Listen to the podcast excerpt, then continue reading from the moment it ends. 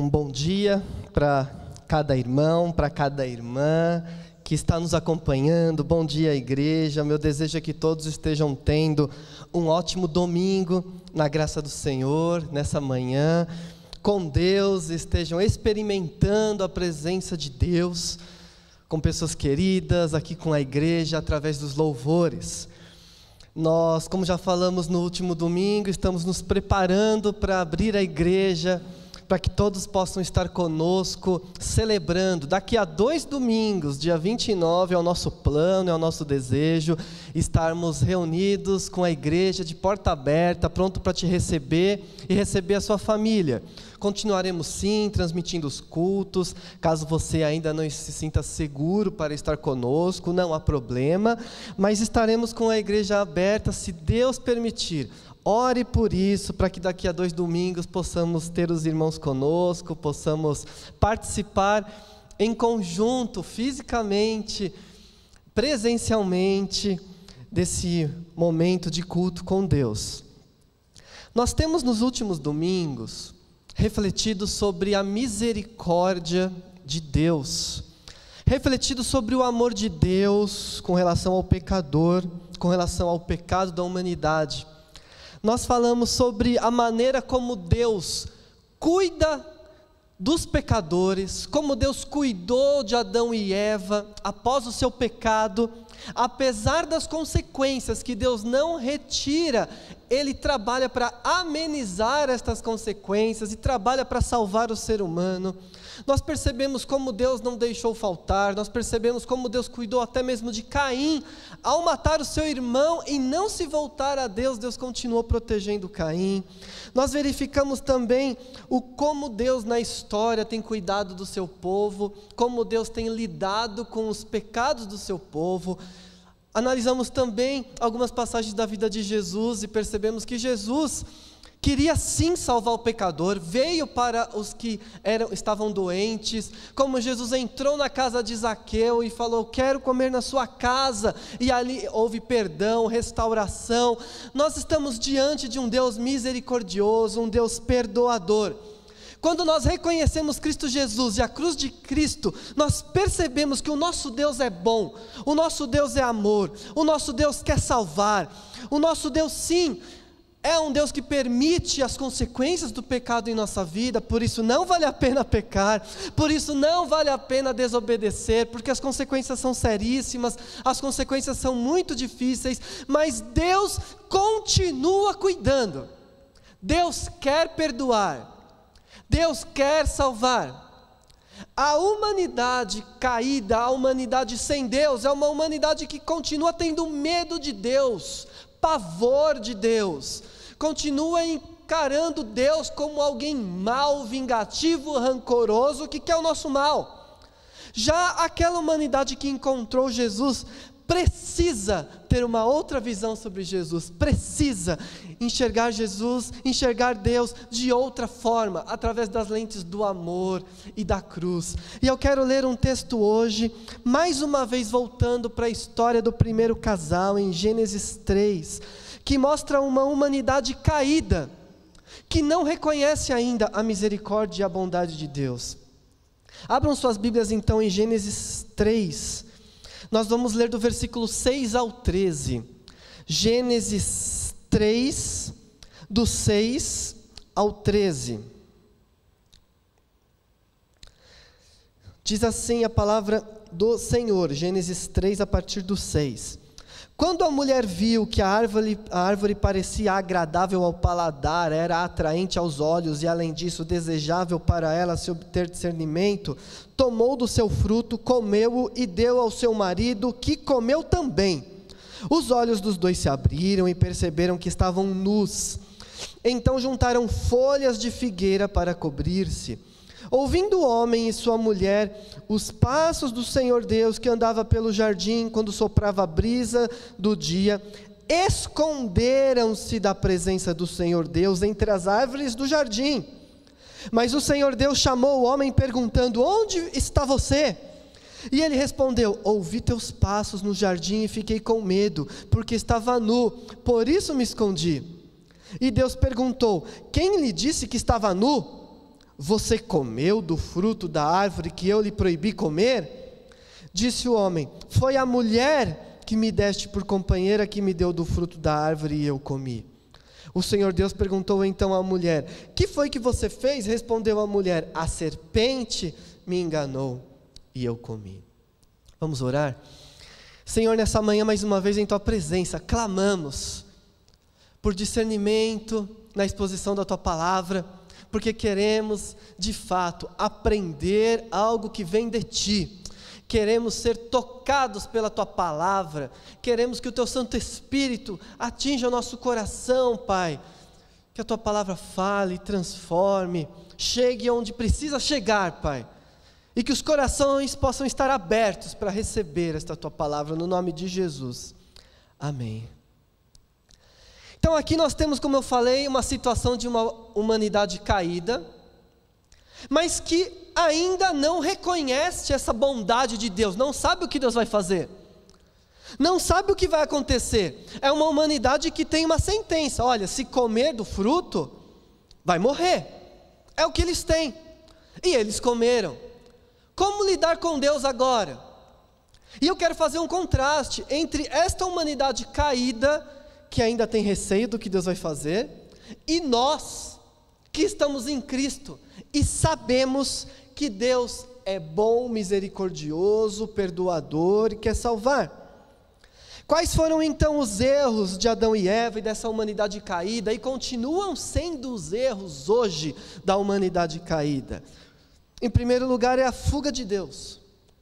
Fugir de Deus. O erro do ser humano caído é fugir de Deus. O texto fala que eles ficaram com vergonha, primeiro se cobriram, mas aí quando perceberam a presença de Deus, Deus se aproximando, é até aqui uma forma de antropomorfização, Deus como alguém que anda, que se aproxima.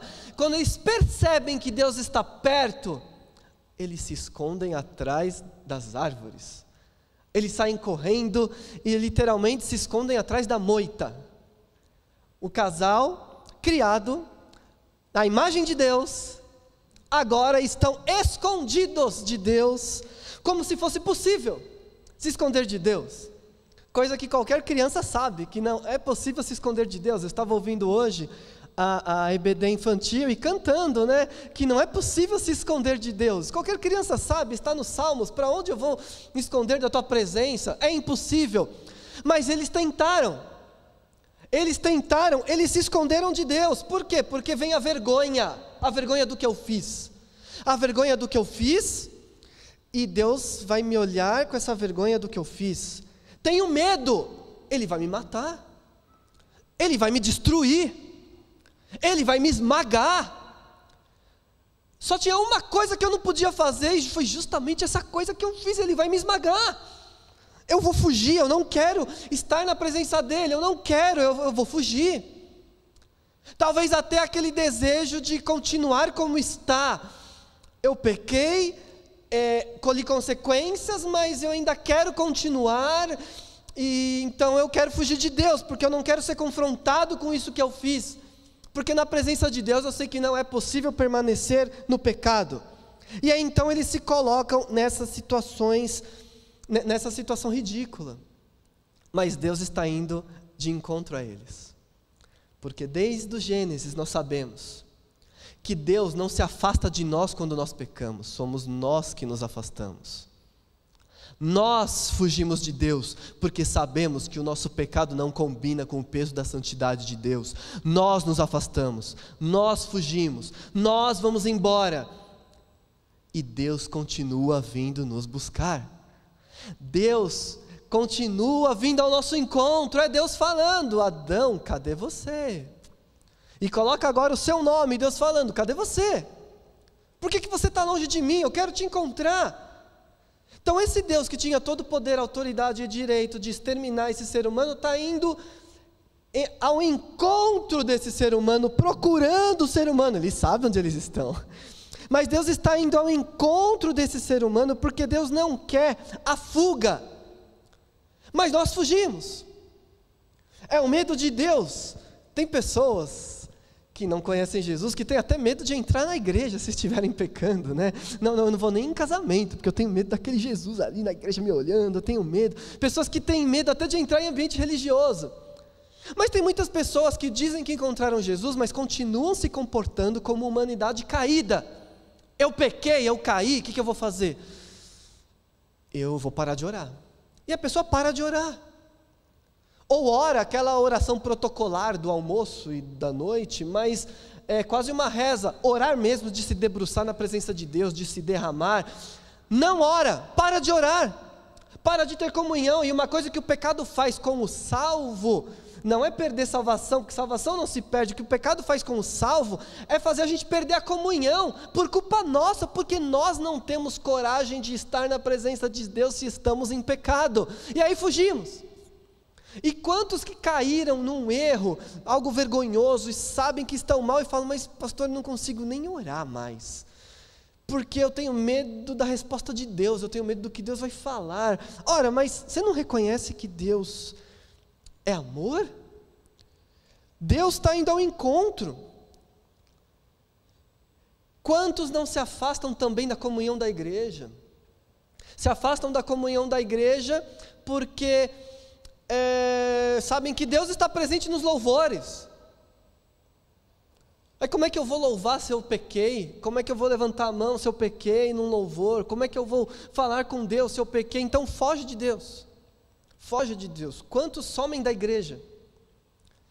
E não tem nenhum pecado aparente, mas a pessoa lá no fundo sabe que que pisou na bola, sabe que fez uma besteira, e fala: Não, eu ainda não estou bem para aparecer na igreja. Ora, mas se você não estar bem, quando você vai estar bem? Quando você vai estar bem? O que Deus quer é que você vá ao encontro dele para um arrependimento e não que você fuja, porque quando a gente foge é uma bola de neve, o problema só aumenta. Então, se eu já pequei, aí eu continuo no pecado, e aí eu estou longe de Deus, da presença de Deus, dos irmãos, dos louvores, eu estou longe, o que, que vai acontecer comigo? Parece algo sem fim. O pecado aumenta pecado, que aumenta erro, e aí eu me distancio cada vez mais, e no fundo ainda fala assim: é porque Deus está bravo comigo, mas a Bíblia fala: não, Deus está te procurando. É o pastor que deixa as 99 para te encontrar. Está indo ao seu encontro, está querendo te encontrar, e você fugindo de Deus, achando que não tem mais condição de ter comunhão isso é uma contradição, porque é só na presença de Deus que eu tenho paz. É na presença de Deus que eu encontro a paz. Se eu estou em pecado, se eu pequei, eu preciso da paz. Onde eu vou encontrar? Na presença de Deus, me derramando na presença de Deus. Tiago 4,8 fala: aproximem-se de Deus e Ele se aproximará de vocês. Aproximem-se de Deus e Ele se aproximará de vocês. E o texto continua: pecadores, limpem as mãos, vocês que têm a mente dividida, purifiquem o coração. Então, aproximem-se de Deus, e esse ato de se aproximar de Deus é o ato de purificação, de abandonar o pecado, de deixar o mal. Ah, mas será que eu vou conseguir deixar de fato o mal? Ora, se você não se aproximar de Deus, você não vai saber. Se você não se aproximar de Deus, como você vai deixar? Será que você vai ter forças para primeiro deixar uma prática longe de Deus para aí chegar na presença de Deus? De forma nenhuma. Deus quer te encontrar para falar com você, para cuidar de você. E Ele quer que você se arrependa, coloque para Ele o seu pecado, para Ele poder te perdoar. A fuga de Deus, o medo de Deus, o medo de Deus aniquilar, é coisa de humanidade caída. Esse medo de Deus, de agora tudo que eu estou sofrendo é Deus me castigando por aquilo que eu fiz no passado. Esse Deus que amaldiçoa, isso é coisa de humanidade caída. Com Jesus está decretado e declarado: Deus é amor, Deus é perdoador, Ele quer te limpar, Ele quer te purificar. Não viva mais como humanidade caída. O segundo erro que nós encontramos nesse texto, desse primeiro casal, que é o mesmo erro que acontece hoje na humanidade caída, é a transferência de responsabilidade. É o ser humano que não quer assumir a responsabilidade daquilo que ele fez. Porque no versículo 12 e 13 nós temos os diálogos de Deus com Adão e com Eva.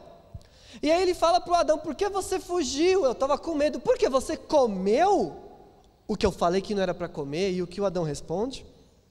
A mulher me deu.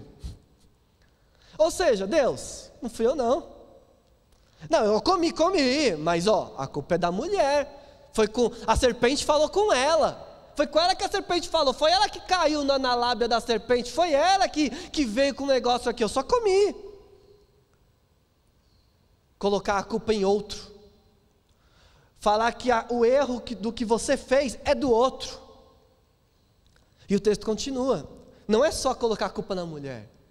A mulher que o Senhor fez a mulher que o Senhor me fez. Ele está colocando a culpa não só na mulher, mas em Deus, querendo dizer: eu estava bem até agora. Aí o Senhor resolveu fazer a mulher, olha só, né? Nenhuma girafa me trouxe do fruto proibido, nenhum elefante me trouxe do fruto proibido, nenhum macaquinho me trouxe o fruto proibido. Quem me trouxe foi a mulher que o Senhor fez. Ou seja, o Senhor errou a fazer essa mulher pecadora. O Senhor errou. Colocar a culpa em Deus de um mal que eu faço. Não há arrependimento nessa fala. Não há confissão de pecado. Não há aquilo que a palavra nos ensina a fazer, de entregar e falar com Deus e nos humilharmos na presença de Deus. Não existe. Existe uma transferência de responsabilidade para o outro e para Deus. E aí Deus vira para Eva e fala: E você, mulher? Você comeu, mulher? Aí ela fala: a serpente. A serpente me enganou. A culpa é da serpente. Que é o famoso: a culpa é do diabo. Ah, eu caí, mas. É, mas eu não tive forças, o diabo é mais forte, a culpa é do diabo. Então, essa transferência de, de responsabilidade para um outro ser humano, para Deus, para o diabo, é uma marca comum do ser humano o não assumir os próprios erros, o não assumir as próprias falhas, é sempre falar que foi o outro. A culpa é, é, é, é a culpa é da mulher. E nós estamos, infelizmente, vivendo numa, num, num momento humano em que nós temos quase que como regra a culpabilização das vítimas, ou seja, uma pessoa sofre um mal e ela denuncia, e em algum momento a culpa vai cair sobre a pessoa que denunciou. Em algum momento a culpa é sempre da vítima. Por exemplo, um fato real que eu presenciei e que infelizmente acontece em muitas igrejas. O marido com um cargo importante na igreja traiu a esposa. Traiu a esposa de uma maneira bem terrível, com outra pessoa da igreja, bem terrível, e foi ser confrontado. E aí ele fala para a diretoria da igreja: Ah, na verdade eu traí a minha esposa porque nós estávamos há muito tempo sem relação sexual e então eu não me aguento, eu traí a minha esposa. Aí chamaram a esposa, é verdade? Ela falou assim, ah, é verdade, estava num momento de depressão. É, então, é, aí o marido falou, tá vendo como a culpa é dela? E aí a igreja vira para ela e fala, olha, a Bíblia fala que você não pode se negar. Daí ela, ah, é, realmente, eu assumo a culpa. Então tá bom, olha, tá, tá resolvido. Foi porque a mulher estava se negando a ele, a culpa é dela. Então, ele continua no cargo dele e essa mulher é a culpada pela traição. Resolveu a questão na igreja. É sempre do outro. Eu pequei, eu errei, eu traí, eu fiz besteira, mas a culpa é dela. A culpa é dela que me deixou nessa situação, a culpa é do outro. E a culpa acaba sendo sempre da vítima. Uma pessoa é abusada no trabalho, ah, mas também olha, olha o tamanho da saia. A culpa é do outro. Como se os homens fossem seres animalescos, sem vontade própria, que precisam ficar acorrentados. E a culpa é sempre da mulher, esse negócio de transferir a culpa da mulher vem do Éden. O Adão tinha a opção sim de falar: não, Deus falou, não vou comer não. Mas ele põe a culpa na mulher como se a culpa fosse sempre da mulher, ou como se a culpa fosse sempre do outro. A culpa é do outro que estava no lugar errado, a culpa é do outro que estava fazendo o que não devia, a culpa é do outro, é sempre do outro, nunca é minha. Nunca é minha. Nós precisamos entender de uma vez por todas: nós pecamos e nós temos que assumir os nossos erros. As pessoas ao nosso redor também têm culpa? Claro que tem culpa. Mas eu faço porque eu quero, eu olho porque eu quero, eu vou porque eu quero, eu sempre tenho escolha. Ninguém aqui no texto está obrigando o outro a nada, é, são escolhas individuais. Eu tenho a minha escolha, eu fiz porque eu quis fazer. Eu tinha a opção de não fazer, mas eu fiz porque eu quis fazer. Até essa história de colocar a culpa do diabo, nossa, mas a tentação foi muito forte, veio com tudo, mas você fez porque você quis fazer, você sempre tem a opção de não fazer. O diabo não está colocando a arma na cabeça de ninguém aqui falando, vai, come. Você sempre tem a opção. E com Jesus nós temos a condição de resistir ao pecado. A Bíblia, o mesmo texto fala que se a gente, lá em Tiago, que se a gente resiste ao, ao, ao diabo, o que, que ele faz? Ele foge. Nós temos essa opção em Cristo Jesus, nós temos o Espírito Santo dentro de nós para resistir à tentação. Nós somos ensinados a isso pelo nosso Senhor, inclusive, que foi tentado pelo diabo e resistiu. Nós temos a condição em nós de resistir, resistir à tentação. Um filho de Deus verdadeiro que encontrou Jesus, não coloca a culpa no outro pelos seus próprios pecados, ele fala: eu erro, eu sou pecador, e eu tenho que assumir o meu erro, eu tenho que assumir o que eu fiz, eu tenho que parar de falar assim, ah, mas o outro, ou algumas falas que a gente costuma ouvir bastante, né? É, Desculpa se eu te magoei. Não, eu fiz tudo certo, mas se, ou seja, esse desculpa se eu te magoei, quer dizer, a culpa é sua de ter ficado magoado, porque eu não fiz nada para te magoar. É, se você ficou ofendido, não. Eu preciso começar a aprender a falar, eu errei. A culpa é minha. Me desculpe. Preciso parar também de colocar a culpa em Deus nas coisas que eu faço. Ah, eu pequei, mas olha a situação que Deus fez eu viver. Olha a situação que eu estou aqui, que Deus permitiu. Eu orei, orei, trabalhei, Deus não mandou, eu tive que me virar do meu jeito. Ah, Deus, a culpa é tua. Eu pequei, mas olha o filho que o Senhor me deu. Eu pequei, mas olha a mulher que o Senhor me deu. Eu pequei, mas olha o trabalho que o Senhor me deu. Eu pequei, mas olha o chefe que o Senhor me deu. E transferindo a culpa sempre para Deus. Para Deus. Para Deus. Ó, Deus, o Senhor sabe da situação que eu estou vivendo. Foi o Senhor que fez eu viver isso. Então, ó, agora eu vou dar meu jeito aqui. E transferindo a culpa para os outros. Para a mulher, para outra pessoa, para Deus, para o diabo. Enquanto eu não reconhecer a minha culpa, sabe o que vai acontecer? Eu vou continuar pecando. Porque eu estou certo em tudo. O outro é que errou. Enquanto eu não reconhecer a minha culpa, eu vou continuar pecando. Nós temos que parar com isso e pedir perdão pelas coisas que nós fazemos. Chegar e falar assim: não, não, não, não vai cobrar o outro, fui eu. Não vai lá no meu trabalho brigar com a outra mulher. Não, fui eu. Fui eu que fiz. Fui eu que trapaceei. Fui eu que fiz documento falso. Fui eu, fui eu, fui eu. Nós temos que aprender isso e parar de transferir a nossa culpa. Em Jeremias 3,13, ao falar com o povo de Israel, Deus diz: reconheça a tua iniquidade e reconheça que pecou contra o Senhor. A mensagem de Deus profética ao povo pecador é essa: reconheça o seu pecado e reconheça que pecou contra o Senhor. A palavra de João Batista sempre foi qual? Sempre: arrependam-se.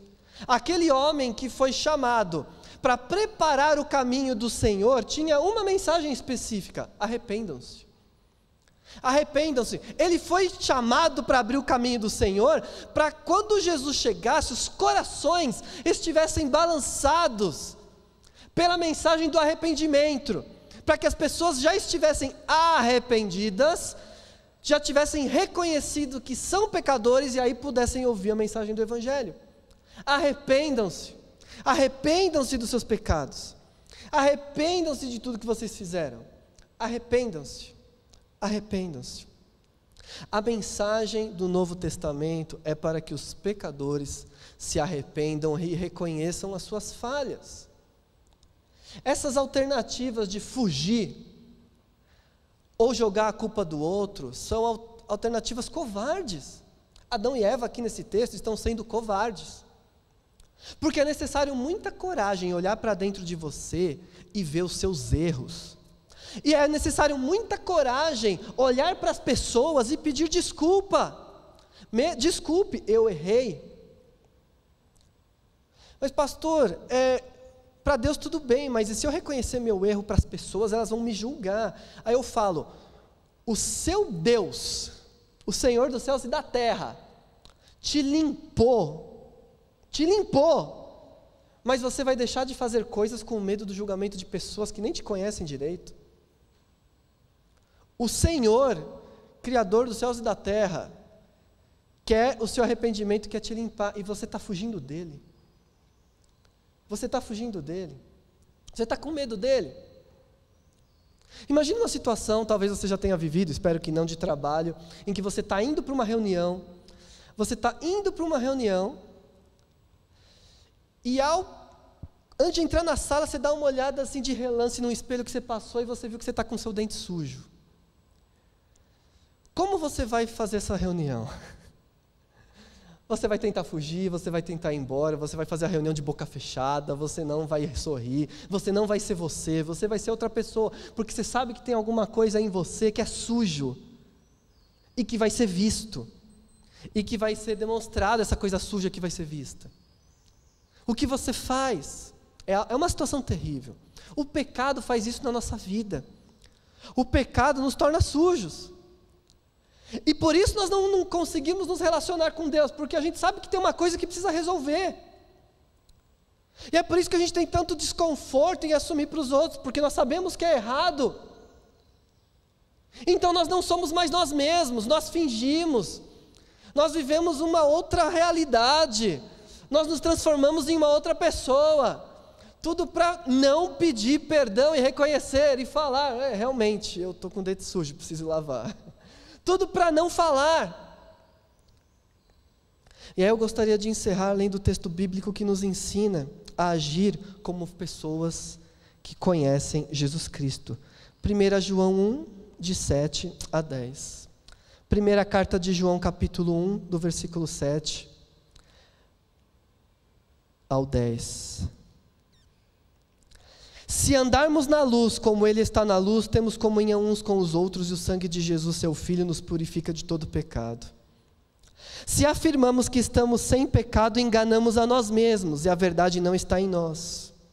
Se confessarmos os nossos pecados, Ele é fiel e justo para perdoar nossos pecados e nos purificar de toda injustiça. Se afirmamos que não temos cometido pecado, fazemos Deus um mentiroso e a Sua palavra não está em nós. Andar na luz é confessar pecado. Estar na luz é constantemente falar para Deus os nossos pecados, porque nós somos pecadores. Estar na luz não é esperar o momento em que eu vou estar puro, para aí então aparecer na presença de Deus. Andar na luz é confessar, é trazer para a luz os meus erros e falar: Deus está aqui. E tem muitos erros que só interessa para Deus e não interessa para mais ninguém. Eu não vou sair por aí falando. Mas tem erros que são contra pessoas. E aí eu preciso falar e pedir perdão também para as pessoas, porque isso é andar na luz, reconhecer que nós pecamos. Então, viver na luz, viver em comunhão com Deus, é saber falar, me desculpe. Viver em comunhão com Deus é falar, eu fiz besteira. Viver em comunhão com Deus é ter coragem de reconhecer as suas falhas, os seus fracassos, os seus erros, os seus pecados. Isso é andar na presença de Deus, porque nós somos pecadores. Nós estamos numa natureza pecaminosa. E quando nós confessamos, nós entramos em comunhão com Deus e com os irmãos. E esta comunhão nos capacita a viver a santidade e a buscar a santidade. É nessa comunhão da confissão de pecados que nós somos restaurados, e não no contrário. É o andar na luz. Cristão não é quem não peca ou finge que não peca. Cristão é, que é, é quem reconhece suas fraquezas e apresenta-se diante de Deus buscando uma mudança. Cristão é quem reconhece, não é quem é perfeito. Desconfie de pessoas perfeitas. As pessoas perfeitas não são necessariamente um exemplo. As pessoas que são um exemplo verdadeiro são as que buscam a santidade a todo custo, mas quando erram pedem perdão. É um exemplo para mim muito mais uma pessoa que fala, me desculpa, do que uma pessoa que fala, eu não errei em nada. Para mim é exemplo uma pessoa que reconheceu as suas falhas, que errou e que caiu. E eu tenho mestres, mentores, pastores que eu admiro, que me abençoam, que foram pessoas que reconheceram em público as suas falhas e falaram: Eu errei. E foram banidos de alguns meios. Mas Deus acolheu, abraçou, fortaleceu, e essa pessoa abençoa multidões até hoje, inclusive eu.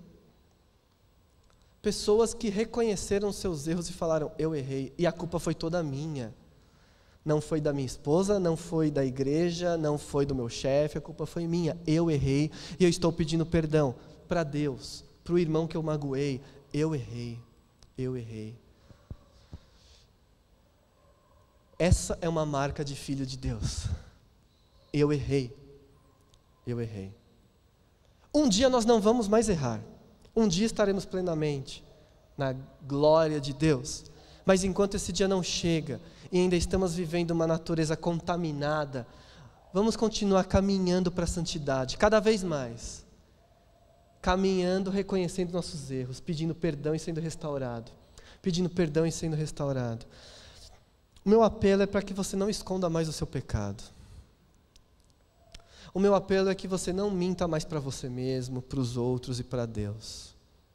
O meu apelo é para que você se derrame na presença de Deus e busque a restauração quando você cair. Peça perdão. Confesse os seus pecados, conte para Deus. Quando eu conto, eu estou falando que o erro é meu. Se eu não conto e falo, tu sabes, eu não estou nomeando. Se eu não estou nomeando, talvez eu não reconheça. Deus sabe o que eu, o que eu fiz. Por que, que eu preciso confessar? Porque quando eu nomeio, eu reconheço que fui eu. Confesse os seus pecados, nomeie os seus pecados, dê nome para tudo aquilo que você fez diante de Deus. Fale, fale para Deus, e você vai experimentar a restauração seu pecado é perdoado, é apagado, você retoma a comunhão, você é capacitado a não cometer mais esse mesmo pecado, você é capacitado a viver uma vida melhor, uma vida diferente, você é honesto, você pode ser quem você é, com honestidade, com sinceridade, você pode falar a verdade para sua família, sua família vai começar a acreditar em você, porque se você pede perdão quando você erra, todo mundo acredita na sua palavra. Agora, quando você é pego numa mentira e num erro, ninguém acredita na sua palavra. Você vai começar a ser alguém de palavra, você vai ser alguém em quem todos confiam. Confesse seus pecados, fale a verdade, fale com Deus e experimente essa restauração. Não viva mais como uma pessoa caída. Que isso fique no passado, com Adão e Eva, com aqueles que não estão em Cristo. Você é diferente, você tem que ser diferente. Vamos orar? Feche seus olhos, vamos falar com Deus.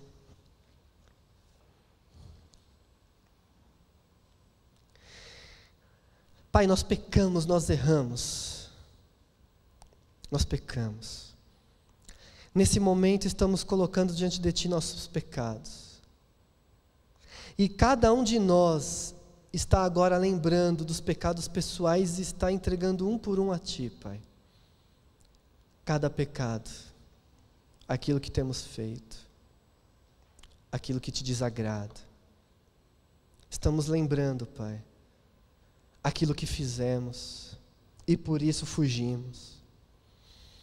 Aquilo que fizemos e colocamos a culpa no outro, na família, no trabalho, em Ti. Estamos confessando, Pai, diante de Ti, porque queremos restauração, queremos transformação. Pai querido, em nome de Jesus, toca a nossa vida. Não queremos mais cometer os mesmos erros. Não queremos mais te desobedecer. transgredir a tua palavra. Não queremos, Pai, não queremos. Toca nosso coração e nos capacite, porque estamos pedindo, Pai, essa capacitação. Nos dê maturidade, nos dê coragem, Pai, para pedir perdão para as pessoas que nós magoamos, nos dê coragem para falar: me perdoa, porque eu fiz uma besteira, me perdoa. Capacita os teus servos a fazerem isso, Pai, de consciência tranquila, para poder, poderem reatar relacionamentos, viver a verdade, viver em sinceridade. Querido Deus, em nome de Jesus, esteja no controle da nossa vida e que possamos viver como humanidade redimida, sabendo que o Senhor é misericordioso e perdoador. Obrigado, Pai, por nos perdoar, obrigado por nos limpar, obrigado por nos aceitar. No santo querido nome de Jesus. Amém. Meu irmão, minha irmã, eu te convido a procurar alguém, talvez, que você saiba que precisa pedir perdão. Te convido nessa semana a fazer isso. Se essa mensagem tocou você de alguma forma, te convido a orar com mais sinceridade diante de Deus, derramando diante dele os seus pecados. E que todos possam ter uma boa semana, muito abençoada na presença de Deus. Que Deus proteja cada um, proteja a sua família e cuide de todos. Até o próximo domingo.